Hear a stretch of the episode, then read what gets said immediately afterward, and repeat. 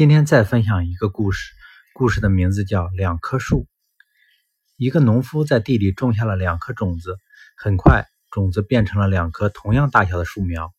第一棵小树苗决定长成一棵参天大树，所以他拼命地从地里吸收养料，存储起来，用以滋养每一个细胞，盘算着怎么向上生长。在最初的几年，它并没有结果时，这让农夫很恼火。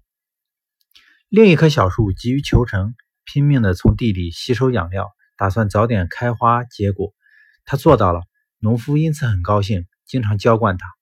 时光飞转，那棵久不结果的大树身强体壮，养分充足，终于结出了又大又甜的果实。那棵急于求成的树，却由于还未成熟，便承担了开花结果的任务，结出的果实苦涩难吃，并不讨人喜欢。而且他自己也因此累弯了腰。农夫诧异地叹了一口气，用斧头将那棵急于求成的树砍倒，当柴烧了。